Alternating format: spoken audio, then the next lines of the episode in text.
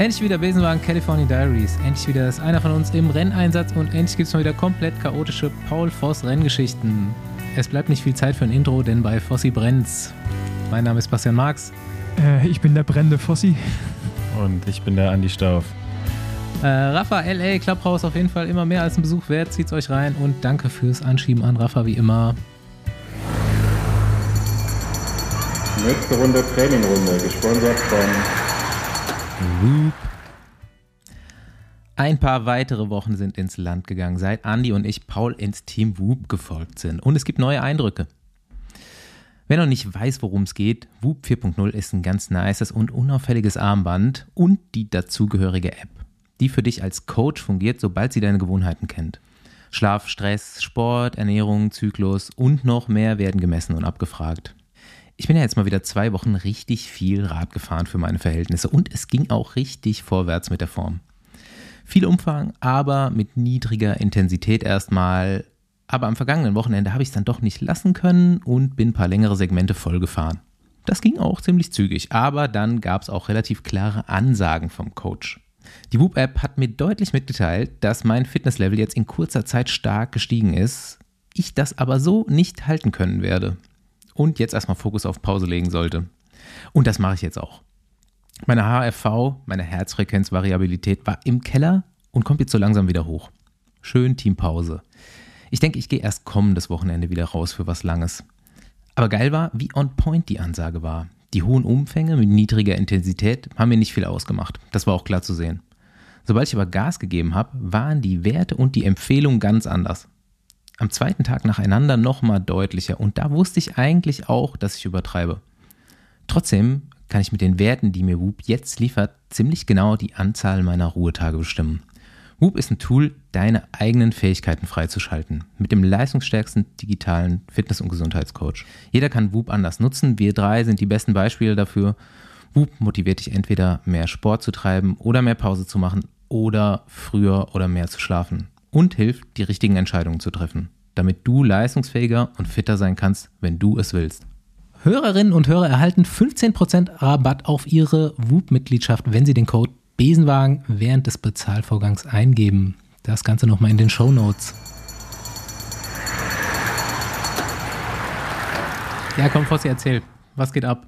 Endlich in Kalifornien gelandet. Seit wann bist du da?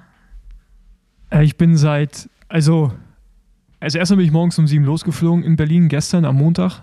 Und äh, fing schon gut an, dass die Elektronik von dem Flugzeug nicht ging. Also schon, aber halt nicht die essentielle für mich. Das Essen konnte man nicht warm machen. Und äh, das heißt, wir hatten erstmal anderthalb Stunden Verspätung, ein paar Mal ist das ganze Ding abgestürzt, die Bildschirme gingen aus, Essen, Essen ging nicht, wie auch immer. Auf jeden Fall irgendwann fliegen wir los, anderthalb Stunden Verspätung. Kommen in LA an, äh, da dann bei der, beim Migration-Prozess, alter Schwede, ey, stand ich zweieinhalb Stunden an. In diesen, das kennt ihr ja wahrscheinlich, diese Schlangen, die so unendlich sind, weißt du, von links nach rechts die ganze Zeit. Und ähm, genau, das war, du kannst nicht auf Toilette gehen, du kommst nicht an Essen an und, und nicht an Trinken. Und äh, vorne in der Reihe ist dann auch eine ältere Frau komplett kollabiert. Ähm, die ist zusammengebrochen und hat währenddessen die Kontrolle über ihre Körperflüssigkeiten verloren. Und ähm, das war da eine sehr, sehr unschöne Geschichte. Äh, die lag dann da auf dem Boden und ähm, ja, der Rest kann man sich ja denken. Und dann so die, äh, die Security oder die Border Control so richtig empathielos einfach hingegangen und sie einfach liegen gelassen. Sie ist so Gummihandschuhe angezogen, der Mann stand daneben, die hat so ein bisschen so, so, so gezittert und die stand dann einfach nur daneben, nichts gemacht. Weißt du, so, so richtig, ah, so, so richtig Klischee äh, amerikanische Polizisten einfach. Und ähm, auf jeden Fall dann irgendwann so beim Crashen durch, so, dann habe ich festgestellt, ah, ich habe einen Mietwagen reserviert online, ziemlich günstig sogar. Äh, jetzt weiß ich auch, warum der so günstig war. äh, also im Verhältnis günstig. Äh, und zwar bei Herz, aber halt bei einem Franchise-Nehmer von dem. Das heißt, in irgendeinem Hotel, einem Marriott-Hotel, hat jemand so eine Filiale aufgemacht von Herz, wo man Autos abholen kann. Die machen aber nur, die haben nur bis 17 Uhr auf. Das wäre auch alles kein Problem gewesen, wenn die Flugverspätung nicht gewesen wäre und die zweieinhalb Stunden bei Migration. Und somit habe ich das verpasst. Dachte ich, fahre ich mal zu Herz hin zur Hauptzentrale und äh, fragte, ob ich da ein Auto bekommen kann. Ging natürlich nicht. Das heißt, ich musste mir da ein Auto mieten mit dem ich jetzt heute nach San Diego oder gestern nach San Diego gefahren bin. Jetzt bin ich in San Diego und jetzt muss ich gleich wieder zurück nach LA fahren, anderthalb Stunden, um dann zu hoffen, dass ich da das reservierte Auto bekomme, weil ich natürlich auch das Auto, was ich gestern gemietet habe, da zurückgeben muss. Wenn ich das Auto nicht bekomme, muss ich mir an Ort und Stelle ein neues Auto mieten, was sehr, sehr teuer wird, weil Mietwagenpreise äh, durch, die, durch die Decke gehen momentan. Äh, von daher habe ich so ein bisschen äh, Zeitknappheit und ähm, Stress. Ja. Also genau. Das bestätigt mal wieder die Theorie, wer spart, zahlt doppelt. Ja, also ne, das ist ja trotzdem Herz, jetzt nicht, ist ja nicht irgendein so Mallorca-Anbieter, wo du dann über irgendwelche Umwege dann noch 300 Euro on top bezahlst. Äh, vor allen Dingen komme ich ja hier an, ich bin in, in Fiesta, das ist so bei Oceanside. Ähm, war ich gestern noch bei Trader Joe's, das ist ein Supermarkt. Und dann habe ich, weil ich komplett durch war, halt erstmal mein Handy im Auto vergessen, womit ich halt immer bezahle. So bin ich aber beim Rauslaufen zum Auto von der Kasse, bin ich erstmal gestolpert und umgeknickt. Jetzt habe ich äh, jetzt quasi mein linker Fuß ein bisschen angeschwollen und mein linkes Knie tut weh. Äh. Was machst du da eigentlich jetzt nochmal genau in den USA, und, und, und ich kann nicht empfehlen, mit zwei Radkoffern zu fliegen und in LA anzukommen, weil das ist eh schon der schlimmste Flughafen auf der Welt, den es gibt, der chaotischste. Das ist unglaublich. Und dann noch mit zwei Radkoffern, ey. Alter, also es war gestern. Kennt, ja. Kennt ihr diesen Film mit Steve Martin und dem Dicken, wo die beide ihr Flugzeug verpassen und dann mit so einem Mietwagen durch die Staaten fahren und alles geht schief? So klingt es ein bisschen. Du wirst auch noch irgendjemand Dickes treffen demnächst und. das ist doch schon wieder eine Steilvorlage für irgendwelche Memes. Ja. Safe. Ja, auf jeden Fall. Unfassbar. Äh, vielleicht können wir noch Bildmater Bildmaterial dazu liefern, wann, aber ey, Mann, das. Wann willst du Rennen fahren? Ist, ja, am Samstag. Ja, okay. So. Was sagt dein HFV? Ja, der, der HRV beim, beim WUP ist, ist gut, aber noch. Äh, halt wenig Schlaf, ne? Noch. noch. Nach dem Tag heute äh, dann nicht mehr so. Aber ey, das ist halt, ne? Und dann rufst du bei diesem Provider an, wo ich das Auto gemietet habe und dann das Geile, dann sagen die dir halt, ja, rufen Sie doch einfach bei der Filiale an. Sage ich, ja, versuche ich ja. Habe ich zwei Nummern bekommen, beide out of service, also nicht erreichbar dann glauben die einen das nicht. Dann sage ich, ja, ruft doch selber an. Dann rufen die auch an, dann googeln die nochmal die Filiale, rufen über eine dritte Nummer an, auch nicht zu erreichen. Das heißt, selbst der Provider, der, über den ich das Auto gemietet habe, erreicht den Vermieter nicht. Das heißt, ich fahre da jetzt auch gleich hin und weiß gar nicht, ob es überhaupt gibt. irgendwas. Ja, also es gibt den anscheinend, die Ratings bei Google sind so schlecht, die haben eine 2,6 oder sowas. von fünf und da steht halt Worst Service ever und äh, man kriegt das Auto nicht, was man haben wollte und ich freue mich drauf. Also Dafür vielleicht gibt es noch mehr Geschichten zu erzählen. ja, stark. Eigentlich schade, weil ich bin fest davon ausgegangen, dass heute der Paul Voss äh, Road Pro Gedächtnistag ist, weil ich hatte irgendwie in Erinnerung, dass du den Prolog von der Tour de Romandie mal gewonnen hast, der ja gerade heute gewesen. Ja, das habe ich nochmal nachgeguckt und es ist leider Katalonien gewesen. Also wir haben den Gedächtnistag verpasst, aber trotzdem eine gute Story an so einem Tag. Ja, ja, ja, aber wie gesagt, äh, ich kann gut sagen, dass noch mehr passiert. Weil die Hälfte der Kommentare bei Google ist, dass die Autos äh, ähm, kaputt gehen. Also dass sie quasi schon mit Warnleuchte losfahren und dann irgendwann stehen bleiben. Also ich bin gespannt, was auf mich zukommt. Ja, aber vielleicht solltest du beim nächsten Mal so ein bisschen skeptischer sein, wenn, der, wenn so ein Preis viel günstiger ist als alle anderen. nee, Quatsch, das ist dann ja. auf jeden Fall ein Top-Angebot. Ey, ich war verzweifelt, man. Ich wollte Wahrscheinlich so gedacht, oh, Glück gehabt, Glück gehabt. Voll den günstigen Mietwagen bekommen. Oder auch ja, keinen. Ja, ja, vor allen Dingen jetzt den Mietwagen für eine Nacht hier ist aber auch nicht wenig und dann Cancellation-Gebühr und der ganze Scheiß. Also am Ende hätte ich einfach, ein, also am Ende ist es trotzdem nicht teurer als ein, teuer, als ein teurer, aber ist, ja, ist, ich, ich werde sehen, was jetzt noch bei rauskommt. Ich halte euch auf dem Laufenden. Gut, aber ja, denn jetzt gibt, noch mal einen kleinen Ausblick für Samstag. Wie wird der, wenn es jetzt, sagen wir mal, es verläuft ab jetzt ein bisschen besser, ähm, wie wird deine restliche Woche aussehen? Was, was ist dein Schlachtplan? Ähm, ja, heute noch locker Radfahren, wenn ich dazu komme. Heute ist ja Dienstag und dann am Mittwoch wollte ich mal so ein bisschen Recon machen. Die Strecke ist neu, aber die ist noch nicht genehmigt. Das heißt, es gibt noch keine offiziellen GPX-Daten dazu und äh, daher vermute ich gerade nur, wo die Strecke ist. Morgen kommt auch mein Kumpel Jonas, der letztes Jahr auch dabei war, macht dann auch wieder eine Live-Berichterstattung auf Outside. Sehr gut. Da Outside Channel. Jonas, beste Mann. Äh, welches Rennen fährst du jetzt nochmal am Samstag? Belgium Rough Ride San Diego. Okay. Und nächste, nächste, Woche dann Äh, genau, nächste Woche dann äh, geht's nach Texas. Ähm, genau, fahren noch ein bisschen Fahrrad hier und ja, Samstag, keine Ahnung, mal gucken, ne? Ähm, wenn alles gut läuft, kann ich schon gut fahren, aber was weiß ich, was das heißt. Also, ich, wär, ich weiß ja auch nicht, wie die Strecke ist. Ich habe Straßenrad mit, mit 32er Reifen. Also, die äh, haben letztes Jahr auch funktioniert, die Pro One von Schwalbe, aber ich weiß nicht, ob das jetzt mehr Gravel ist, also viel, so viel härter und mehr Gravel als letztes Jahr. Ich habe das Gravelrad auch mit, aber da sind halt richtigen Gravel-Reifen drauf. Von daher alles ein bisschen im Poker auf vielerlei Ebenen, aber egal. Hast du ein paar Vorbauten mitgenommen, ein paar Schrauben? Nee, aber Drehmomentschlüssel. Ich reiße es nur noch mit Drehmomentschlüssel. ja, auch ein Plan. Na gut. Ähm, ja, wenn ihr dazu nichts mehr zu sagen habt, würde ich kurz äh, Mieke Kröger zu Wort kommen lassen. Ja, gerne. Sehr gerne, ja. Hallo, liebe Leute. Hier ist die Mieke vom äh, Olympia Bahnvierer. Wir, falls ihr es noch nicht mitbekommen habt, ähm, sind ab heute dabei, einen Original von uns vier signierten ähm, Casco-Zeitverhelm zu versteigern. Ähm, der Erlös geht komplett an ähm, die UNICEF Ukraine-Hilfe. Speziell ähm, richtet sich die Hilfe an die geflüchteten Kinder und Familien, die dort mit dem Nötigsten versorgt werden und äh, wo medizinische Hilfe bereitgestellt wird. Also, ja, in diesem Sinne mache ich Werbung für die Auktion. Ähm, der Link, der ist, denke ich, dann in der Podcast-Beschreibung unten. Äh, wir machen das über United Charity. Ähm, dort hat auch Toni Martin seine Medaille versteigert. Ähm, ja, wir hoffen, dass ein großer Betrag zusammenkommt. Ähm, ihr habt, glaube ich, noch 28 Tage Zeit. Und ja, tragt die Nachricht hinaus in die große, weite Welt ähm, reicher Menschen. Und ähm, ja, bietet fleißig mit. Vielen Dank. Gute Chance für, für die Hobby-Triathleten, sich einen geilen Helm zu kaufen. Auf jeden Fall. Genau, also der ist Olympia-approved und äh, Weltmeister approved, Europameister approved, einfach alles approved. Von daher. Oder man kann das auch geil so ein Museum danach stiften.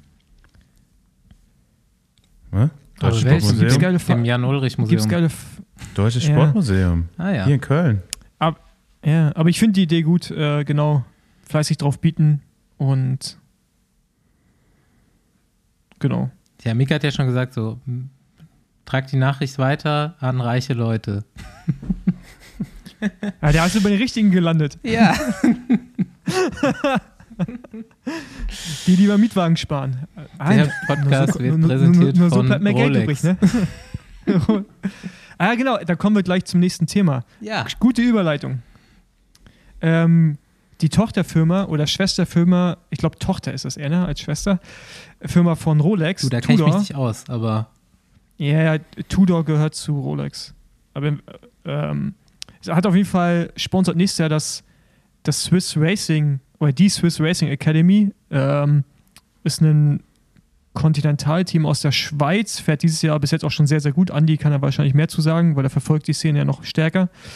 Ähm, und genau, die werden wohl nächstes Jahr Pro-Team. Fabian Cancellara ist seit Mitte, Mitte des Jahres 21, also im letzten Sommer. Der irgendwie hat er investiert oder keine Ahnung, was er da macht, aber auf jeden Fall ist er involviert. er hat es Und gekauft. ja, jetzt er fahren die- tritt als Owner auf, steht in dem Bericht. Okay, und dann äh, fahren die nächstes Jahr unter dem Namen Tudor. Finde ich sehr geil. Also, dass so, dass so eine Uhrenmarke da so groß reingeht. Aber was heißt, was heißt groß? Also, Ja, für ein Pro-Team musst du schon ein bisschen, Alles Schweizer Sponsoren, ne? ja, BMC, musst schon ein bisschen was machen. DT Swiss. Aber ich finde es gut. ist- Ja, War Kantje nicht IWC-Ambassador? Ja, ja. ja. tja. ja, ja. Der macht, Zeit- hat der äh, zwei Uhren. Der hat Zeiten zwei ändern Uhren dich. An. Jetzt zwei Uhren an.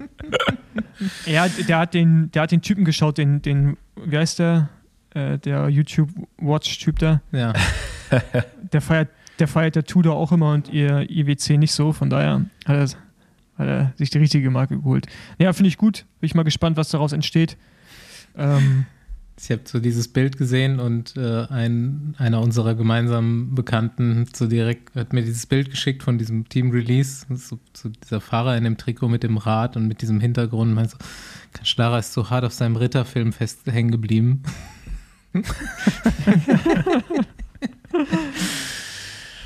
Äh, die Kreuzritter.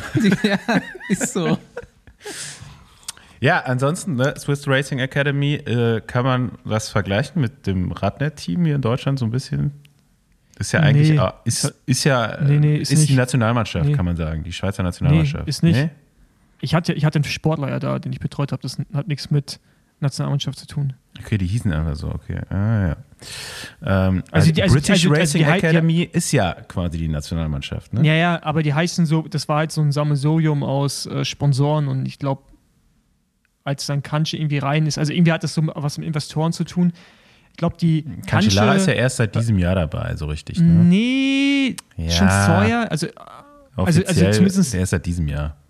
ja, genau, aber die, die Firma, also Kanche ist schon seit mehreren Jahren zumindest mit irgendeiner Marketing und irgendeiner Firmenebene involviert gewesen, finanziell. Also es gehörte schon zum Teil immer irgendeiner Firma, wo, wo er mit zu tun hat. Und IWC hat ja bis letztes Jahr, bis vorletztes Jahr ja gesponsert, das Team auch. Die standen ja auch mit klein drauf. Ich glaube, IWC war das. Ähm, auf jeden Fall, ja, eine coole Entwicklung äh, und hoffen wir mal, dass da irgendwie ein Pro-Team entsteht, so, wo dann vielleicht auch deutsche Fahrer Platz finden. Wir kriegen ja auch gleich noch Schweizer Insights. Da können wir auch nochmal nachhaken, Stimmt. wie es da ja. Ich aussieht. bin ja gerade auf dem Weg nach Genf, um ein paar Uhren zu kaufen. Nee, eigentlich nach Belgien.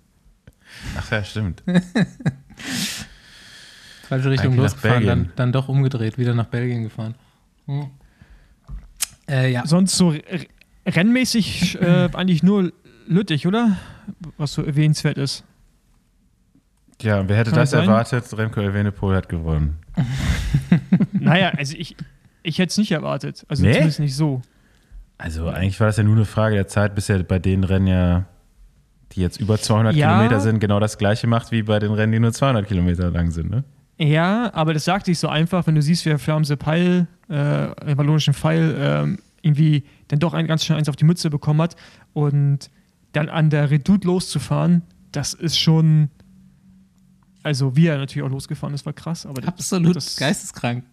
Wenn man sich das Ja, im Mann. Nachhinein nochmal anguckt, wie der da rausstrahlt. Ja. Das ist aber auch die, Und dann, wie, die anderen Hauptmitfavoriten in dem Moment da nicht da sind und nicht damit rechnen. Also so, die zwei, die an seinem Ja, Hinterrad gut. noch waren, Die haben ja versucht, Ich- mitzufahren. Ne? ja, aber die waren zu Ja. weit hinten auch in dem Moment. Die waren nicht bei ihm. Es war Ja. Paulus da und es war Quinten Hermanns da. Aber ich finde es dann auch immer krass, wenn dann gesagt wird, ja, die haben in dem Moment nicht reagiert, ist halt dann die Frage, also das war ja, also der war ja so schnell, Also der ist halt Paulus, der wird am Ende ja, was wird er da? Sechster? Achter? Achter, also Sechster, Der Achter, ist- irgendwie sowas, ja. Um die Attacke mitzufahren von Evenepoel, ist der einen besseren Sprint gefahren, als am Ende den Sprint um Platz, wo er Achter mit wird. Der war auch nötig und der war zu schlecht. Der, war- der war zu schlecht, auf jeden Fall. Äh, ja, gut. Ja, auf jeden Fall äh, äh, krasse Leistung. Dann äh, Quinten Hermanns, zweiter Platz, auch Mega geil. sensationell. Und Wout, und Wout von Art. Und Äh, Wout Eigentlich van Aert fährt Dritter. Wout van Aert Higita noch an der Bande zu, sonst wird der nämlich Dritter, sag ich. ja. ja, und ich dachte, Wout wird auch gar nicht Dritter, weil er sich so früh hingesetzt hat. Ja. Ähm, genau das. Und da fand ich den Sturz halt krass. Alter Schwede, ey. Wie sie sich da auseinandergenommen haben, Mann, ey. Das ist ein Gemetzel. Ich habe genau in dem Moment eingeschaltet. Ich kam da gerade nach Hause, habe eingeschaltet und alles ist über die Straße verteilt. Ey, es gibt ja, kann es sein, dass es keine, Es gibt keine Aufnahmen davon. keine harm, es gibt keine so. harmlosen Stürze mehr, Ach so, oder? das meinst also du. so, dass man, also wenn die stürzen mittlerweile, ist das halt dann so krass Eskalation und vor allen Dingen, weil Alaphilippe im Rennen ist, liegt er auch immer noch mal irgendwo mit rum. Das ist was auch, was mir jetzt mal Ja, aufgefallen haben wir das nicht schon mal hier so festgestellt, dass wenn er stürzt, dann immer spektakulär? Ja, Ja, ja. aber ich Der, den, den er war jetzt wieder der, der am weitesten weggeflogen ist eigentlich, ne? hm. ja, ja. Pitcock hat ihm aber ein bisschen Konkurrenz gemacht. Ja, ich meine, das krass, das war Mann. halt ein sehr ungünstiger Zeitpunkt, um mit seinem Vorderrad neben die Straße zu kommen, ne? Hm. Ich weiß nicht, was die da so drauf hatten, 70, 80. ja. Also da Aber- machst, da, was willst du da groß machen, ne? Ja. Aber verfällt es euch auch auf, dass es irgendwie viel ist, so an Stürzen. Also, dass die, nee, nicht viel, aber dass die einfach viel, viel härter sind und verheerender.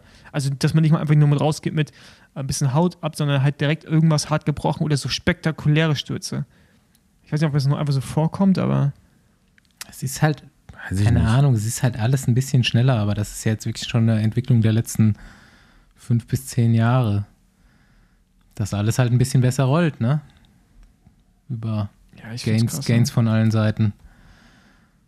Ja. Und dann Ich ist halt so dass so der in, in manchen Bereichen ist auf jeden Fall die Geschwindigkeit höher, so die Grundgeschwindigkeit Mhm. vom Fahrerfeld. Ja, ne? denke ich auch.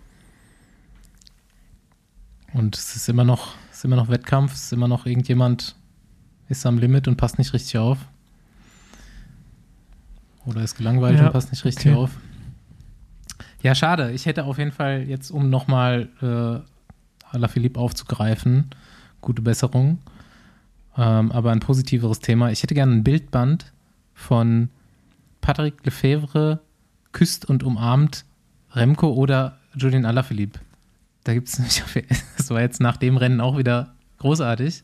Da gibt es auf jeden Fall schon sehr viele Aufnahmen, die wirklich Va- Vaterfreuden und Ja, das sind seine Sugar- Boys, die ihm gerade Sugar vor- Daddy das hafte sind, das, Aufnahmen. sind seine, das sind auf jeden Fall gerade seine Boys, die ihm, wenn überhaupt, Freude bereiten. Ne? Mhm. Ja, das Nach stimmt. der ja. eher durchwachsenen Ja, Klassiker-Saison auf jeden Fall nochmal gerettet. Kampagne. Ja. Ey, die haben auch schon viel Pech, muss man sagen, dieses Jahr gehabt, ne? So.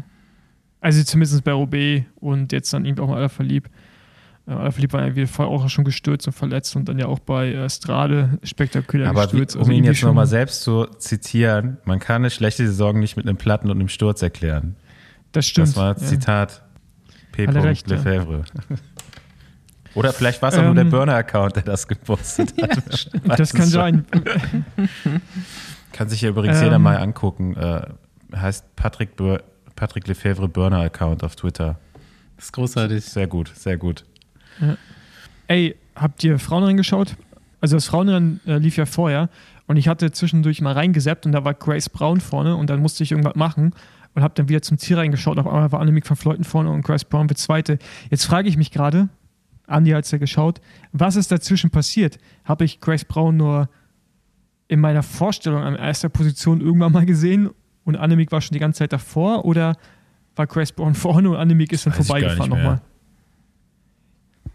Okay, weißt du auch nicht mehr, weil ich, Ich war habe da immer so, komplett ich habe aktuell so ein. Kurzzeitgedächtnis von Radrennen. Ich gucke die und danach Ja, habe ich ja. es wieder vergessen. Mhm. Ge- Geht mir aber immer so was. Ja, aber nee, ich kam ja erst immer, später äh, nach Hause. Also ich habe nur die Ergebnisse geguckt. Ich kam ja erst zum Sturz Ja. der Männer nach Hause. Ja, aber ähm, Annemiek, ne, krass einfach mal wieder. So, Ja. Keine Ahnung, ey, also macht halt einfach, ne? Das ist schon, äh, schon krass. Aber was ich dann wiederum äh, irgendwie gut finde, das ganze Team FDJ, äh, no Novell, ah, ich kann sie eh nicht aussprechen, auf jeden Fall FDJ Frauen, wie stark die einfach fahren. Jetzt die Grace Brown, die jetzt ja auch nicht gerade, also zumindest für mich als Bergfahrerin oder Hügelfahrerin bekannt war, ähm, wird der Zweite ist echt, äh, echt geil zu sehen, dass er jetzt ein bisschen mehr Tiefe reinkommt bei den Frauen auch, ne? Ja, aber es ist nicht das Frauenteam von FDJ. Aber haben die, nur den gar gleichen nichts Sponsor. miteinander zu Nee, gar nichts. Haben die, Die haben nur den gleichen Sponsor. Zwei, Aber also fällt die auf, fahren auch Lapierre Räder, aber die haben, das ist eine, an- das sind zwei verschiedene Organisationen. ja. Ey, Lapierre hat jetzt Monumente gewonnen, ne? Nee, hat's, nee? Nee, nee hat's nicht. Amsterdam Flash ist ja kein Mo- Monument.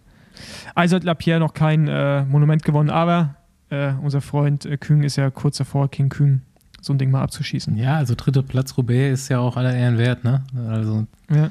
ist schon mal, Podium in Roubaix ist für Lapierre auch schon mal was wert. Ich, ich finde die Rede immer noch nicht schlecht.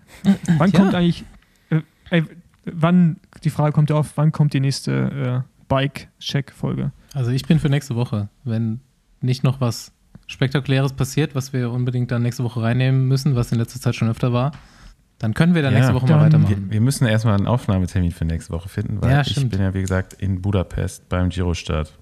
Nice. Ja, da können, das können wir verhandeln. Äh, Kann ich ein paar Fotos von den Fahrrädern machen? Ja, genau. Direkt vor Ja. Ort. aber sonst bin ich auch dafür, dass wir es nächste Woche machen. Ähm, ist gut möglich, dass ich am Montag, wenn wir montags aufnehmen, dass ich am Montagmorgen noch leicht ein Sitzen, hab, Sitzen habe und wir darüber sprechen. Das heißt, äh, dann, äh, ja. Dann Ach so, das gehört ja beim, als Gravel Pro mit dazu, nach dem Rennen einen zu saufen, oder nicht? Das, hat, das ist ja schon wieder zwei Nächte danach, aber ich fahre mit, Johann, äh, mit Johannes, mit Jonas und seiner Freundin äh, am Samstag schon zurück nach L.A. und dann äh, wollten wir Sonntagabend mal dann mal gucken, was so die Spirituosen äh, da so machen. Die stehen ja. am Corner, im Corner Store. Viel Spaß Gut. dabei.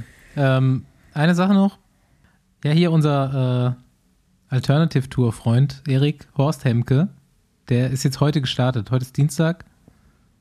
Dienstag eine Woche, knapp eine Woche vorm Giro, fährt er jetzt das ganze Ding mit Überführungsetappen. Also der ist in Budapest jetzt losgefahren und fährt jetzt das ganze Teil. Also ruhig mal folgen auf Instagram. Ich glaube, es wird ganz witzig. Hat auch einen Besenwagenschal dabei. und fährt, macht er da eine Pause dazwischen oder fährt er dann direkt die Tour hinterher? Das ist eine gute Frage. Ich würde sagen, dass er, die, dass er eine Pause dazwischen macht. Dass okay. er dann kurz vor der Tour. Also alle drei in einem Jahr. Ja, genau. Okay. Ja. Ja. Ich würde dann mal losfahren. Okay. Ihr schaut mich beide auch gerade wie ein Auto an. Liebe Zuhörende, ich bin da mal weg. Ich weiß nicht, ob das jetzt noch ein Podcast drin ist, aber Klar, es ist ein Podcast drin. Ich würde dir noch einen Tipp geben, nimm lieber ein Rad mit, weil kann ja sein, dass du gar ja. kein Auto bekommst. Da musst du nämlich noch im Rad von Ich kann dir auch eine Route senden. Diego fahren. Von, von Andi, das, das, das mache ich auch, weil nämlich, wenn ich ein Auto vor Ort mieten muss, sind die Autovermietungen in der Stadt günstiger als die am Flughafen. Um die Hälfte. Von daher, äh. nämlich von, von daher nehme ich natürlich, ey, man, sonst zahle ich in der ersten Woche fürs Auto irgendwie schon anderthalb tausend Dollar. Also ganz ehrlich, ey. Kacken tue ich das Geld leider auch noch nicht. Ich hoffe, das kommt noch, aber noch. Äh, Sag Bescheid, ich kann dir echt eine Route schicken für äh, Downtown LA, zumindest bis äh, Orange County. Und von da aus geht es ganz easy nach Oceanside. ja, ich weiß, ich weiß, aber äh, ja, wenn ich, lege ich mich irgendwo da, fahre ich Richtung Malibu und lege mich da irgendwo hin. Ja. Also, tschüss. Viel Erfolg.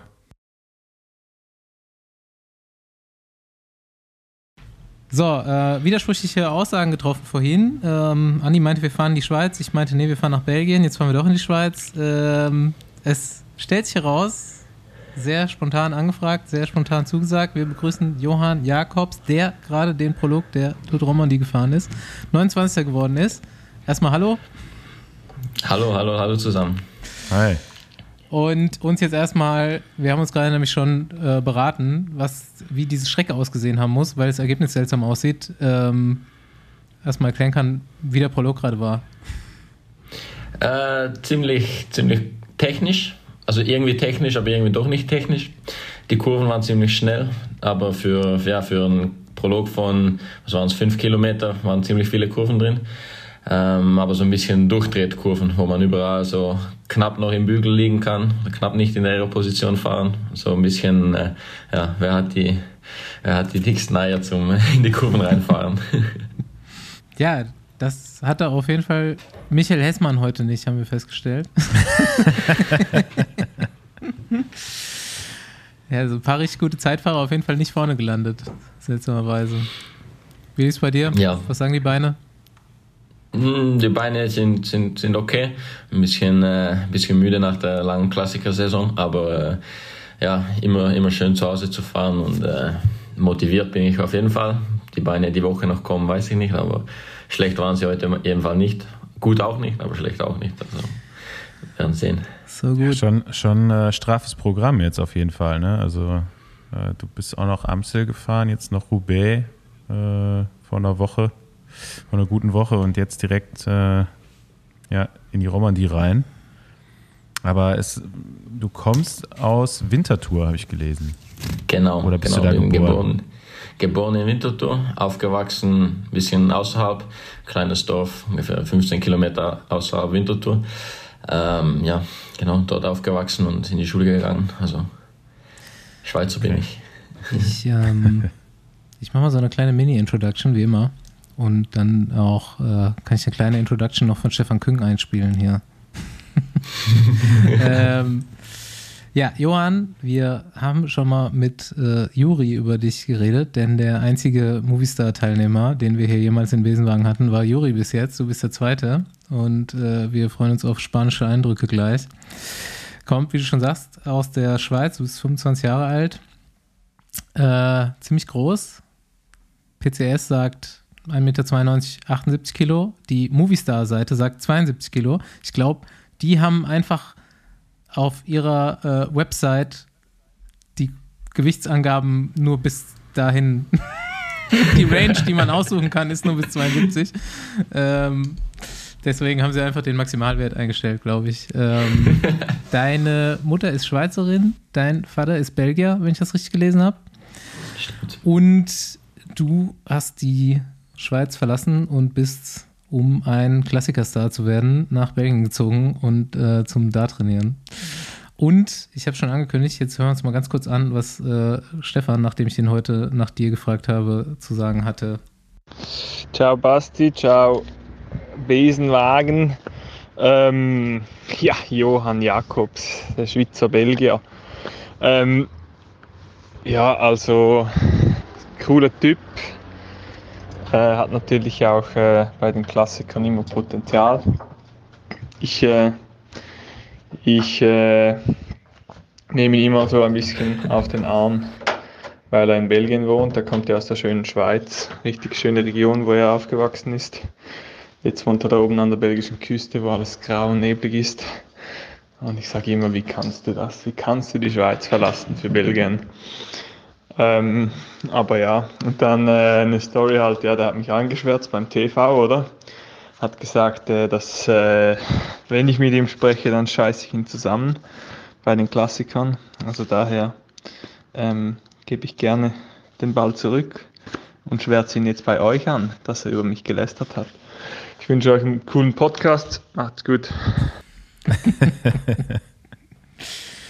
äh, ich frage ja immer mal ein bisschen nach, so bei den Leuten, wo ich mir vorstellen könnte, dass sie was über die neuen Gäste wissen. Und äh, Stefan als dein äh, zukünftiger Hauptklassiker Schweizer Kontrahent, ähm, ist ja auch keine Ahnung. So Stefan Küng ähm, garantiert auch jemand, an dem man sich so ein bisschen orientieren kann, oder? Ja, sicher, sicher. Mein Stefan äh, hat dieses Jahr mal gezeigt, wie es richtig muss in den Klassikern, wie es richtig geht. Ähm, sehr gutes Jahr gefahren und ja, das mit dem, äh, das mit dem Lästern beim, beim TV war ein bisschen taktisch, sagen wir so.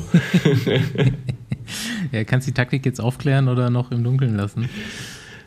Ja, aber ein bisschen, ja. Ich wusste, ich wusste schon, dass sie ihm erzählen werden, was ich gesagt habe. Mhm. Aber ich war, war off the record, dass ich ihnen was gesagt habe, dass wir im Rennen so zwei, dreimal aneinander geraten sind. So also irgendwo eine Engstelle, wo ich vorbei wollte und er mich nicht vorbeilassen wollte. Und dann haben wir uns ein bisschen angeschrien, ein bisschen. Aber ja, das gehört dazu. Und das, äh, ja. Ich äh, kriege da schon so ein bisschen so die äh, Paul Faust-Burgi-Problematik mit. Äh, bei Stefan gerade auch. Du hast deine Heimat verlassen und äh, bist, bist, jetzt wie Burgi nach Bayern. Aus dem Osten bist du jetzt aus der Schweiz nach Belgien gezogen. Ähm, ja, erzähl mal so ein bisschen, wie, wie bist du dazu gekommen? Wie kam es zu dem Schritt und wie, wie läuft das bisher? Äh, ja, gut, ich, äh, ich meine, ich komme ein bisschen aus dem, also ich komme aus dem Radquer eigentlich, also aus dem äh, Querfeldein. Und da ist ja eigentlich die Wahl, also hat man nicht wirklich eine Wahl, oder? Meine Belgien ist da, wo du sein musst und ich als halber Belgier, mein Vater ist Belgier, wie du vorher gesagt hast, ich spreche Flämisch von zu Hause aus. Das heißt, der Schritt war ziemlich klein, um irgendwann nach Belgien zu ziehen dazu kam, dass ich meine, meine Freundin kennengelernt habe, meine jetzige Frau, äh, die ist Belgierin und dann war der Schritt halt noch so, noch so klein. Ähm, dann war es ziemlich logisch, dass ich dann irgendwann nach Belgien ziehen werde. Und ja, jetzt, jetzt wohne ich dort und gefällt mir gut. Und ja, das Einzige, das ich mir äh, über mich ergehen lassen muss, ist immer Stefan, der mich immer, genau wie er gesagt hat, immer ein bisschen an, äh, anpisst. Äh, über, äh, über dass ich nach Belgien gezogen bin, dass ich die schöne Schweiz verlassen habe. Aber ja, gut. Fühlt sich das, wohl. Äh, ja, ich fühle mich wohl. Das, äh, das ist, was zählt, oder? Ja, auf jeden Fall. Ähm, hast du denn schon auch eine belgische Trainingsgruppe da? Sind ein paar andere Ja. Profis in der Gegend, Ja. mit denen du fährst? Ja, ja ähm, den kennt ihr vielleicht, Timothy Dupont von äh, Wallonie Brüssel. Der, der, wohnt in der, der wohnt ungefähr 10 Kilometer von mir. Mit dem gehe ich ab und zu trainieren. Ähm, und sonst das hat man auch, äh, ich glaube, ich weiß nicht, ob du, äh, Andreas, noch Teamkollege warst mit ihm, mit äh, Guillaume van Kersburg. Ja. Ja, der, der ist auch noch ab und zu dabei. Ähm, ja, und sonst äh, ist man ja eh nicht so viel zu Hause, oder? Als, äh, als, als Profi. Aber du bist jetzt ja nicht in das äh, Herz von Flandern gezogen, sondern, wie schon erwähnt, an die Küste. Genau. Wie war das jetzt, äh, weil deine Freundin da aus der Region kommt oder bist Genau, du einfach lieber am Meer und nicht an der, am Quaremont? Im Quarmund habe ich ein bisschen äh, Albträume. ähm, nein, ja, meine Freundin ist von dort und ich muss sagen, es gefällt mir wirklich dort ein bisschen. Äh, immer das Gefühl, man fährt in die Ferien. Das, wenn man nach Hause kommt, das ist, äh, das ist schon schön. Ja, ja, okay. Ich habe eher so Albträume aus der Region. So Von den Muren. drei, drei Tage von der Panne oder sowas. ja, genau, das ist meine, Da ist meine es. Gegend. Okay. Ja. Da sind mehr Schienen auf dem letzten Kilometer gewesen als sonst irgendwas. Ne? Also, Ja, das ist, das ist jetzt immer noch so bei, äh, bei den drei Tagen von der Panne, wo jetzt nur noch ein Tag dauert, aber Ja. immer noch drei Tage, drei Tage heißt, ähm, ist immer noch so ziemlich viele, viele Schienen am Boden. Aber ist auch mehr gemacht zum Ferien machen und nicht zum Radfahr Radrennen fahren. Jo. Ich, ich dachte mir, du bist ja no- noch nicht super bekannt, auch für unsere Hörer. Und äh, ich pack mal wieder so ein bisschen hier die Poesiealbum-Kategorie aus. Und wir fragen dich einfach mal so ein paar allgemeine Sachen und du antwortest schnell und dann können wir dich noch ein bisschen besser einschätzen. Vorsicht, es geht los. Lieblingsessen, Pizza. Lieblingstier. Küken. Ah, Juri Hollmann. genau. Äh, Lieblingsradprofi, so äh, irgendein Idol aus der Vergangenheit oder jetzt irgendwie Hugo Koblet. Okay, das kannst du gleich noch ein bisschen ausführen. Lieblingsrennen, Tour de Suisse. Lieblingsdrink, Rum Cola. Sehr bodenständig. Lieblingsstadt Winterthur. und Lieblingsurlaubsziel. Galpe. Okay. Also bis auf die letzte Antwort würde ich jetzt sagen, ist ja dann doch noch das Herz in der Schweiz. Ne? Also Lieblingsradfahrer und Lieblingsrennen, wo ich mir dachte so, ah, jetzt muss doch irgendwie mal die Flandern-Rundfahrt kommen. Aber nee, Tour de Suisse. Ja, Tour de Suisse habe ich ein bisschen äh, mehr, mehr Kindheitserinnerungen, weil ich da viel, viel schauen gegangen bin und der auch ab und zu mal bei uns im Dorf vorbeigefahren ist, als ich, als ich klein war. Und da habe ich wirklich schöne, schöne Erinnerungen an. Und äh, das war letztes Jahr, bin ich erst, zum ersten Mal die Tour de Suisse gefahren und das war wirklich ein spezieller Moment für, für mich. Ich hätte jetzt ja vermutet, dass dein Name auch irgendwie was mit einem belgischen Rennfahrer zu tun hat. Ja, stimmt. Stimmt auch, ne? Das ist doch meistens ja. so. Ja, ja der ist auch, äh, der ist auch gerade Weltmeister geworden, ungefähr fünf Monate bevor dass ich geboren bin, in der Schweiz. Dann noch. Okay. Also, ja, Also Johann Museov. genau. Ist Weltmeister geworden in 96 in Lugano. Trotzdem Vor nicht dein Schweiz- Lieblingsradfahrer.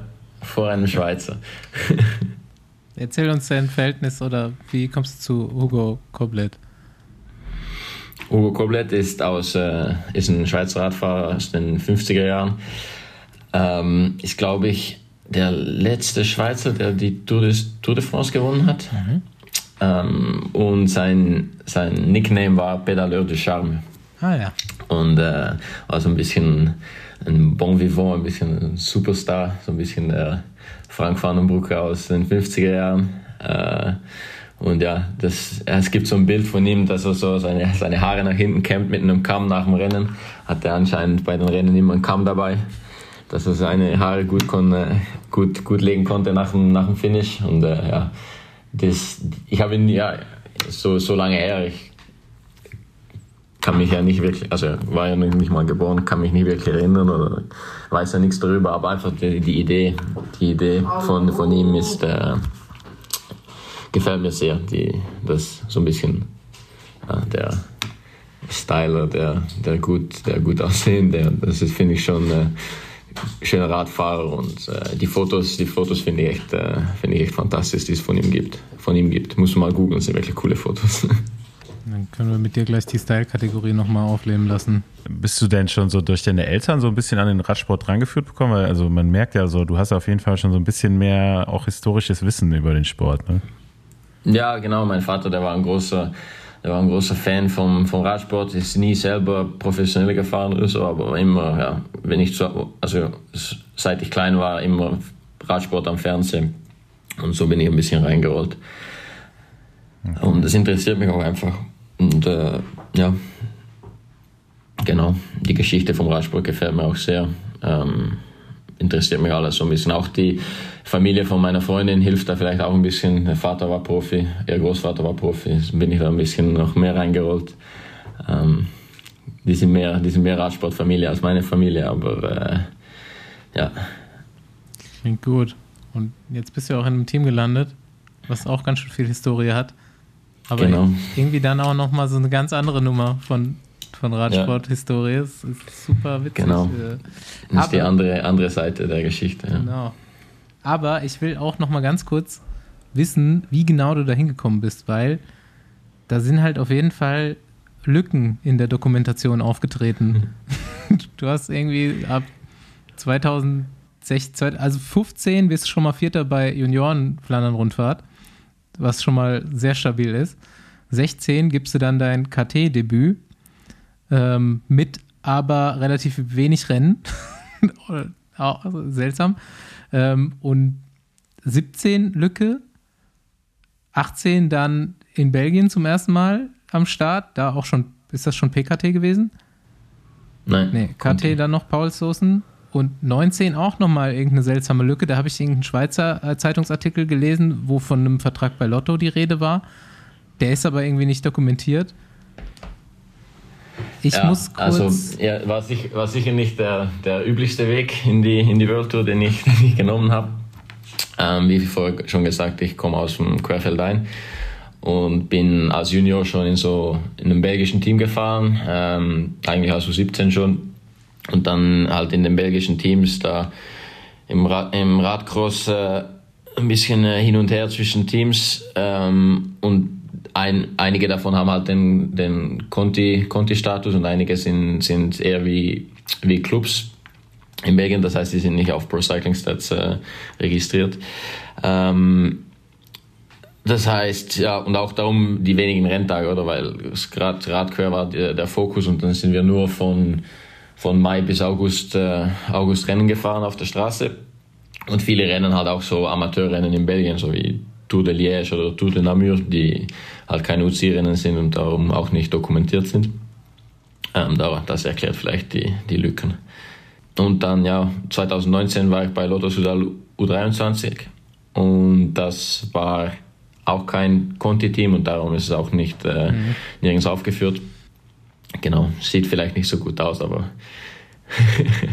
da ist zwar eine Lücke im PCS-Lebenslauf, aber eigentlich ja nur da.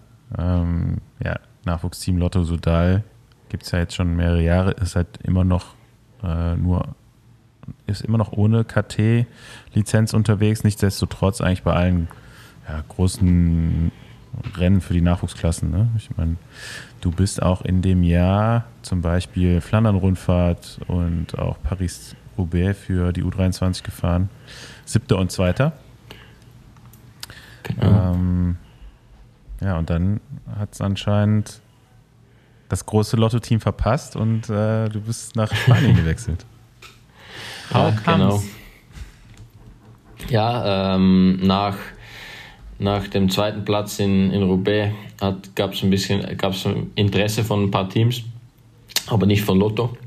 Ähm, die, wollt, die hatten schon das Jahr Brent Moer, äh, Gerben Thijssen, Kobo Goossens, also die ganze junge, junge Brigade, die da bei Lotto Profi geworden ist. Und da hat es für mich hat es keinen Platz mehr. Florian war auch dabei damals, der war noch bei der 23, der ist noch ein Jahr länger in der 23 geblieben dann, weil er noch jünger ist.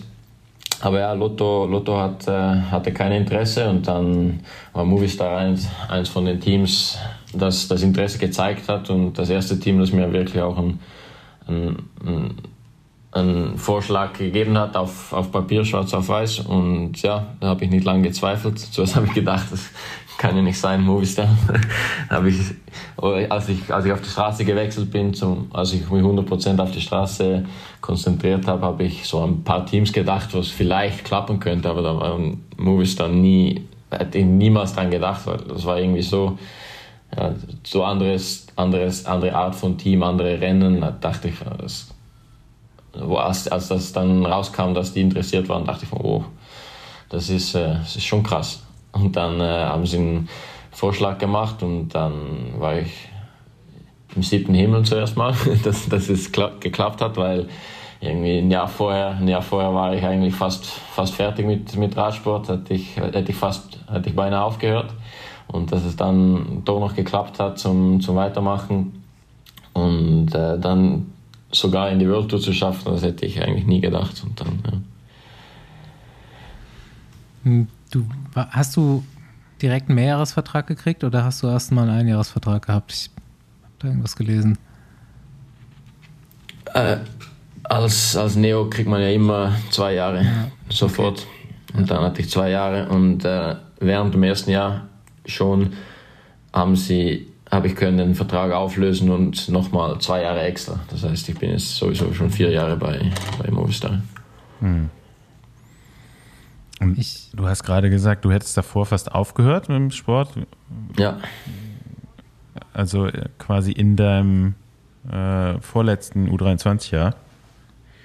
Genau, im Letz-, eigentlich im letzten Jahr U23 im, im Cross, weil für mich war eigentlich immer Cross, eben, wie schon gesagt, ähm, Hauptdisziplin und ich war ziemlich gut als, als, als Junior und dann im ersten Jahr 23 auch ziemlich gut.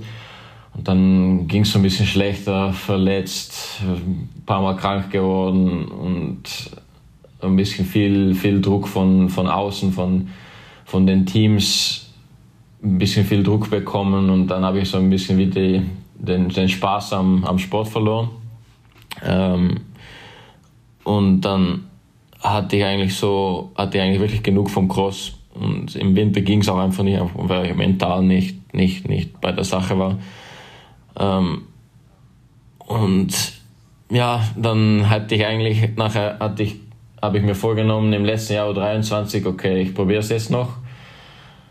Ähm, Im Cross, da war, kann ich mich noch erinnern, war die, das Koppenberg Cross und die EM es ist so Ende, Ende November, Anfang November, habe ich mir, mir selber gesagt, okay, jetzt fahre ich die, die zwei Rennen und wenn ich Spaß habe, dann, dann probiere ich noch weiter, aber wenn ich keinen Spaß habe, dann höre ich auf und probiere es auf der Straße, weil ich auf der Straße hatte ich eigentlich immer, immer hatte ich, hatte ich den Spaß nie dran verloren auf den Straßenrennen, aber im Cross irgendwie, die, das hat, mir, hat mich irgendwie ein bisschen, ein bisschen kaputt gemacht. Das, ja, war ziemlich viel Druck, Druck rund um mich herum. Vielleicht war es auch ich selber, der, der mir viel Druck aufgelegt hat. Ähm, und dann hatte ich, an den zwei Rennen hatte ich keinen Spaß, dann habe ich aufgehört, hatte ich nicht mal ein Team für, das nächste Jahr.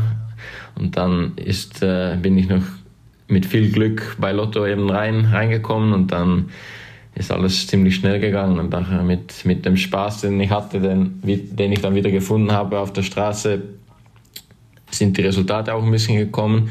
Und dann ist Movistar gekommen und so, so rollt der Ball jetzt wieder. Ja. Und ja, eben in, zu dem Moment hab, hatte ich eigentlich noch einen, Nebenjob bei, bei Decathlon, war ich äh, Fahrradmechaniker bei Decathlon.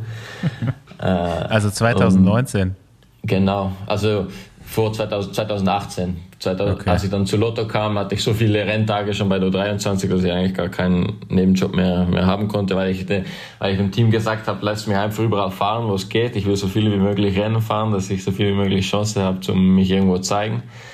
Und dann bin ich im ersten Hälfte vom Jahr bin ich wirklich von Rennen zu Rennen, habe kaum, kaum trainiert. Ich habe trainiert bis in März, bis ans erste Rennen und dann bin ich nur noch von Rennen zu Rennen gegangen bis es mich dann am, am Baby Giro hingestellt hat. An der, der, zweiten Etappe bin ich, bin ich krank, krank geworden und dann war ich, war ich wieder zwei Wochen out, weil ich einfach am Ende war. Aber es war, aber es war, äh, ja, war anscheinend der, der gute Weg. Hab ich eben, wie vorher gesagt, siebter in Flandern und zweiter in Roubaix. Das war anscheinend für ein paar Teams gut genug, um, um, um Interesse zu zeigen. Die Decathlon-Story ist auf jeden Fall geil. Decathlons Gels echt beste. Kann ich empfehlen. Noch nie probiert, noch nie, noch nie probiert, noch nie probiert. Hätte zwar Rabatt, aber ja. Ja, ja ey, nach der Karriere nochmal zweite Karriere weiterführen. Genau. genau. So als Filialleiter. Ja. ähm, ja, ey, lass, lass jetzt mal thematisch ein bisschen nach Spanien gehen. Ähm, ja, wilder Weg, aber halt auch wildes Ziel. So, dann, dann kommst du wohin, ja. wo, wo du halt definitiv nicht damit gerechnet hast, da hinzukommen. Und bist irgendwie, glaube ich, ähm, der erst der zweite oder dritte Schweizer in dieser Mannschaft mit 30 Jahren Historie oder was? Oder noch länger? 50? Ich, ich weiß gar nicht. 42. 42. 42, ja, dazwischen. Heftig. Und, ähm, und stärkst ja jetzt auch so, so einen Arm, den man denkt, der gerade auch noch immer noch so ein bisschen entsteht. Also die Klassikerfraktion von Movistar auf definitiv eine Weile lang gar nicht vorhanden gewesen, aber im Moment gar nicht so schlecht. Und äh, genau. Sag mal so from, from the start deine, deine Eindrücke und wo wir jetzt rausgekommen ja. sind. Ja, genau, also überhaupt nicht erwartet ähm, wie vorher schon gesagt, und Movistar hat in dem Moment, hatten sie so ein bisschen eben den, den Plan, um ihren Klass, Klass, klassisch, klassisches Team für die Pavé-Klassiker ein bisschen anzustärken, ein bisschen aufzubauen. Und ich bin in das Team gekommen, ähm, ja, ohne Spanisch zu können, ohne, ja, die Meetings waren eben gleich wie Juri eigentlich. Ähm, und Meetings und, und alles ist alles auf Spanisch und das war am Anfang schon ein bisschen schwierig. Ähm, und, ja, äh, das mit dem Spanisch hat dann ziemlich schnell gut funktioniert, weil ich irgendwie doch ein Talent habe, irgendwie für, um Sprachen zu lernen. Ähm, dann habe ich ziemlich schnell das Spanisch aufgegriffen und gemerkt, dass in dem Team wirklich alle super, super freundlich sind und super super nett zueinander und was eigentlich manchmal von außen her so ein bisschen, äh, so ein bisschen wie, wie chaotisch ausschaut und mit, auch mit, mit was jetzt passiert ist in der Vuelta, das ist, das ist immer so ein bisschen Chaos und so ein bisschen Drama. Aber ich muss sagen, wirklich, die, der Staff und die, die Leute sind mit so viel Passion an der Arbeit, dass es vielleicht eben genau darum ist, dass es ab und zu mal ein bisschen Drama gibt, weil die wirklich mit Herzblut, Herzblut dabei sind und äh, für das Leben, für wirklich für den Radsport leben. Und ja, ich muss sagen, es fühlt sich wirklich an wie ein, meine, muss man ja, muss, muss ja wahrscheinlich jeder sagen über sein Team, aber es fühlt sich an wie, wie eine Familie. Und äh, es ist wirklich, äh, wirklich ein sehr schönes, äh, sehr schönes Umfeld, um, um, um Profi zu werden und, und ja, und hoffentlich auch noch ein bisschen hier zu bleiben, weil es gefällt mir sehr gut, muss ich sagen. Ich kann es mir echt, ich habe bei Juri in der Folge, habe ich mir das schon gedacht, das ist echt, ähm, man stellt sich ja dann immer selber so ein bisschen vor, wie, wie es ist, in, in so ein Team reinzukommen und da ist es echt äh, als jetzt Schweizer Klassiker-Talent, äh, ist echt eine, eine wilde Vorstellung. wer, wer in dem Team, du bist ja jetzt auch wirklich schon eine Weile dabei, du hast auch noch länger Vertrag, ähm, die planen auch wirklich mit dir. Ähm, wer in dem Team sind so deine Ansprechpersonen oder mit, mit wem hast du dich da schon gut angefreundet? Von den, von den Spaniern jetzt mal wirklich auch oder von den etablierten Fahrern oder sportlichen Leitern und Gut, von wem ich wirklich viel, mit wem ich ab und zu rede und viel, viel auch von lerne, ist von Imanol Erviti. Mhm. Der ist schon, weiß nicht, ich glaube 17 Jahre oder 18 Jahre. 42 Jahre schon gefühlt im Team. ja, ungefähr, ja. Ähm, der, der, der hat so viel Erfahrung und der ist so, der ist so nett. Das ist wirklich unglaublich. Das ist wieder der, der, perfekte, der perfekte Teamkollege. Ist groß, stark. Äh, es ist gut aus dem Wind, wenn man hinter ihm fährt. Äh, weiß, wo er hin muss, weiß, was er machen muss. Ähm, ja, super, super toller Typ. Ähm, Ach, der fährt auch, tatsächlich äh, noch. Ja, ja, klar. Ja. M MVP bei Movistar, Emanuel Erviti.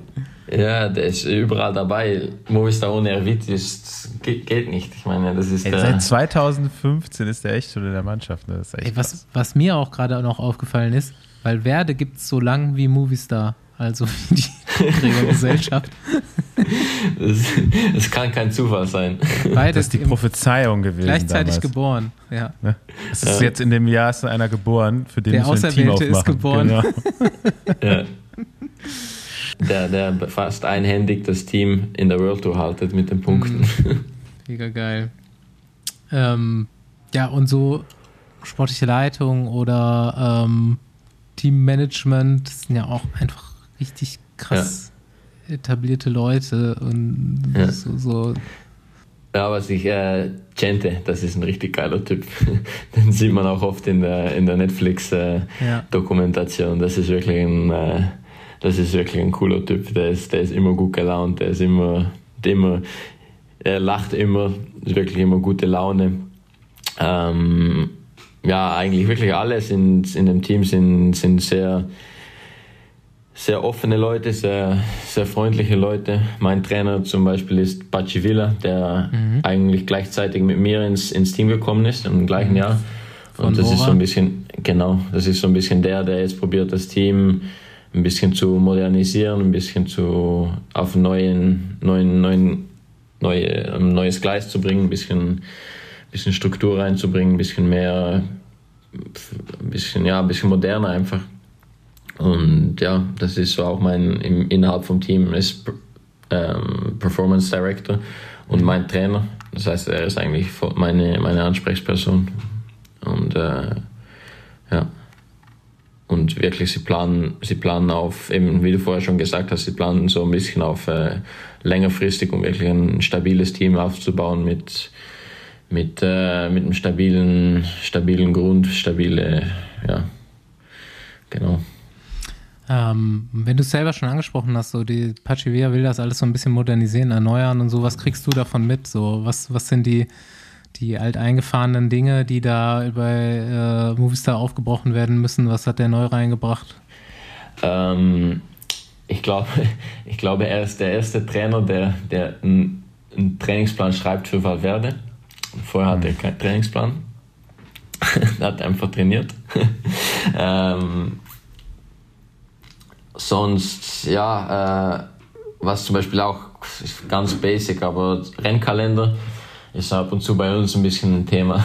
Wird immer alles so last minute ein bisschen rumgeschoben. Und äh, wenn, wenn Eusebio, der, der, große, der große Boss, äh, sieht, ja, der fährt gut, okay, dann schicken wir noch an das Rennen. Okay, der fährt noch gut, okay, dann schicken wir ans nächste auch noch, weil er fährt ja gut. Und äh, so ein bisschen die Last-Minute-Changes, die, die probiert er so ein bisschen rauszukriegen für den Moment, im Moment. Ähm, ähm, ja, einfach alles ein bisschen geplant, alles ein bisschen, ja, wie, alles ein bisschen mehr geplant, strukturierter trainieren, ähm, überall so ein bisschen was, die Marginal Gains probieren auszuholen, das, äh, genau, so in dem, in dem Sinne, so kleine Sachen verändern, die vielleicht einen großen Impact können haben auf die, auf die Performance. Einfach so ein bisschen mehr Science, glaube ich. Genau, Also ich genau. glaub, vorher Vorher war es viel ein bisschen mehr mit, mit Passion und mit, Erfahrungswerten. genau. Ja, aber mich hat das sehr, diese Beschreibung hat mich sehr an Besenwagen erinnert. Besenwagenplanung. ja. Ah, der, Genau der fährt, das, der ich- gerade gut, den können wir hier noch reinnehmen. Der, der fährt gut. Re- Rennkalender Besenwagen, das ist auf jeden Fall Ja. Movistar-Style hier. Ähm, ja, komm, lass mal kurz zwischengrätschen. Ähm, hast du ein geiles Besenwagen-Erlebnis von vorher? Äh, ja, ich war mal im Besenwagen in. Ah, nein, noch, noch ein besseres. Zu- Zuerst wollte ich erzählen über Tour de Dubs. Da bin ich in 2018 oder 2017 mal gefahren und da bin ich einfach im Besenwagen gelandet, weil ich abgehangen war und schlechter Tag. Aber letzt, in meinem ersten Profijahr in Gran Piemonte bin ich äh, in die bin ich 20 Kilometer vor Ziel, habe ich Bauchkrämpfe bekommen. Und dann musste ich auf die Toilette. Und ich konnte wirklich nicht mehr warten bis ins Ziel. Und dann musste ich irgendwo in, in, in Gebüsch ja, auf, auf Toilette. Und, und sind alle Autos sind an mir vorbeigefahren, niemand hat mich gesehen, außer der letzte Besenwagen, der hat mich dann gesehen, der hat angehalten, der ist dann, der ist dann, äh, ist ausgestiegen und hat gesagt, alles, alles okay, alles okay. Ja, ja, ja, ich bräuchte, bräuchte ein bisschen, äh, bräuchte ein bisschen Papier. Kannst du mir ein bisschen Papier geben? Ja, Im Besenwagen ist alles dabei. genau, die haben alles. Die haben. Und dann, ja, dann hat er mir geholfen und dann äh, hat er mich noch ins Ziel gebracht, die letzten 15 Kilometer. Da hatte ich auch keine Lust mehr, zum, äh, mit dem Fahrrad zurückzufahren. Ja, sehr gut. Fast eine der Top-Besenwagen-Geschichten, finde ich. Genau. Äh, kehren alles sauber. Nice. Ähm, eigentlich irgendwie ausgeleitetes Thema und ähm, brauchen wir nicht großartig drüber sprechen, aber du bist letztes Jahr, äh, was glaube ich echt ein Ritterschlag ist, von Movistar zur Vuelta mitgenommen worden. Denn Vuelta ist für Movistar die Rundfahrt, die muss man auch gewinnen und du hast da deine Rolle bekommen, aber leider, ich glaube Etappe 8 oder so, dich einmal äh, fast aus dem Leben genommen.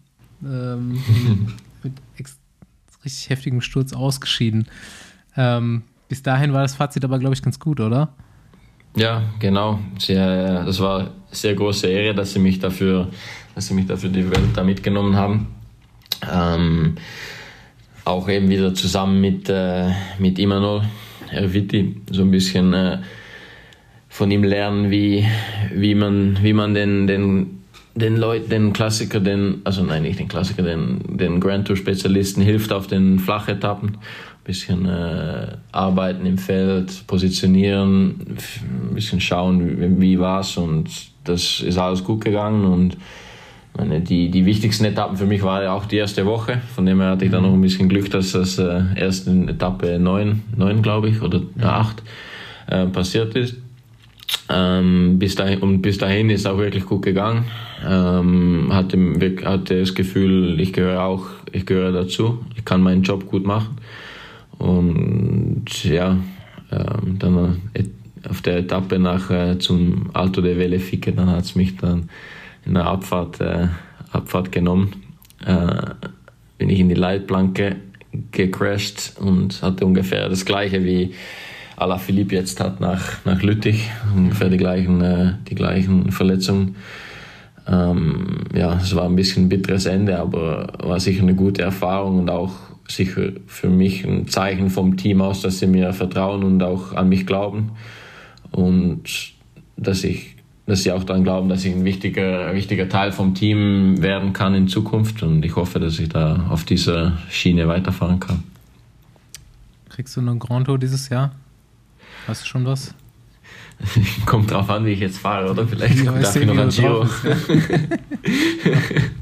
Stimmt, wenn. Es wird dann schon ein ziemlich langes erstes Halbjahr, ne? Wenn er jetzt aus dem Giro ja, ja, das wäre, also das ist nicht geplant, aber wie es im, im zweiten Hälfte vom Jahr aussieht, das äh, weiß ich noch nicht genau, aber ich hoffe, dass ich eine von den zwei Grand Tours äh, an Start darf, ja. Aber Tour de Suisse kommt ja noch davor. Genau, genau. Ja, die sollte gesetzt sein, oder? Ja, weiß ich auch nicht. Weiß man nie. Weiß man nie. Das ist wie, eine, wie Kinder, Kindersurprise, wie so ein Überraschungsei. Ja. nice. Ja. ja, Andi, sag mal, du warst eigentlich der treibende Grund, warum Johann heute hier ist. Ja, natürlich, das ist natürlich eine interessante Kombi so, ne? Der Schweizer Belgier oder belgische Schweizer, der jetzt in Spanien fährt und äh, ja, da so ein bisschen zum Klassikerspezialisten wird. Hm, Habe ich natürlich äh, direkt dran gedacht, als wir jetzt hier noch mal nach, als wir mal die Gästeliste durchgegangen sind. Und außerdem habe ich da immer schon so ein bisschen Insights bekommen, weil ein Fahrer, den ich in den letzten Jahren auch mit betreut habe, der Mario Spengler, der äh, hat nämlich öfter mal einen Abstecher dann gemacht, der auch Schweizer äh, als Genosse, hat dann immer äh, zwischen den Rennen auch mal bei, bei Johann übernachtet. Und mhm. daher wusste ich dann, daher da bist du mir zum ersten Mal quasi aufgefallen. Genau, Spengi, guter Mann. Der ist auch so ein Lieferando-Fahrer, oder? Velokurier heißt das in der Schweiz. Ja, er hat Fahrradkurier als Nebenjob gemacht. Das auch, liegt ja auch genauso nahe wie Mechaniker bei De Decathlon. Ne? genau. Hat beides Jetzt was mit, Rad, mit, Ra mit Rädern zu tun. Jetzt, jetzt ist er ja Kaffeeröster. Ja. Ja, das ist auch ein guter, guter Job für, für Ex-Rad-Profis. Genau, Ja. Sind auch genau. einige in das Geschäft eingestiegen. Wollen wir nochmal Bingo machen oder nochmal Hunger hast? Hast du noch gute, hast du noch eine gute Story dir überlegt? Besenwagen hörst du ja, ne? Scheinbar. Genau, bin, bin ein bisschen Fanboy. Ja. Ähm, ja, ich habe mir schon ein paar Mal überlegt, das mit dem Hungerrast, aber ich kann mich eigentlich nicht, ich glaube, meine Hungerreste sind immer so schlimm, dass ich mich gar nicht daran erinnern kann, dass mir alles, alles, äh, die, dieses Gedächtnis, äh, Immerhin gibt es noch Leute, die Hungeräste haben. Ich habe gedacht, in der jungen Generation ist das schon ausgestorben, einfach weil man Nein, nein, weiß, wie nein, man nein, sich nein. ernährt. Weil es immer im Vorbau draufsteht. Ne? Ja. wie bei Mathieu. ähm, nein, ja. Nee, Hungerast. ansonsten, wenn, wenn dir nichts einfällt, dann gib uns mal einen kleinen Ausblick auf äh, die Zukunft von Johann Jakobs. Was, was passiert noch in dieser Karriere, wenn du das aussuchen kannst? Oh. Weil ich mir aussuchen kann, ja. Das darfst ist, ja äh, heute, darfst du, heute sind wir bei Wünsch dir was und äh, ja. Ziele manifestieren, weißt du, das ist auch Ja. ein großer Faktor von Erfolg. Ja, ich, ein, ein Klassiker, ein Klassiker gewinnen, das steht sicher ganz, ganz oben auf der, auf der Liste. Ähm, das ist sicher, sicher ein Ziel, vielleicht ein bisschen hochgesteckt, aber man weiß ja nie, was passiert. Man kann immer, man, vielleicht gibt es mal eine Chance und dann, ja, man braucht ein bisschen Glück, ein bisschen Form, ein bisschen viel Form, ein bisschen viel Glück auch, aber äh, ja, das ist sicher das, äh, das große Ziel. Und sonst bin ich eigentlich zufrieden, wenn ich einfach kann äh, mitfahren und, und mein Bestes geben und äh, einen Faktor im Rennen spielen ähm, und Spaß dabei haben. Äh, das, ist, das ist für mich so ein bisschen das Wichtigste daran. Und ich meine, wir haben so ein schönes, äh, schönes Leben eigentlich. Wir können ein bisschen Fahrrad fahren und Rennen fahren und werden, werden dafür bezahlt. Es, äh, es könnte schlechter sein. Was würdest du machen, wenn das nicht dein Leben wäre? Aber ich Fahrradmechaniker bei Decathlon.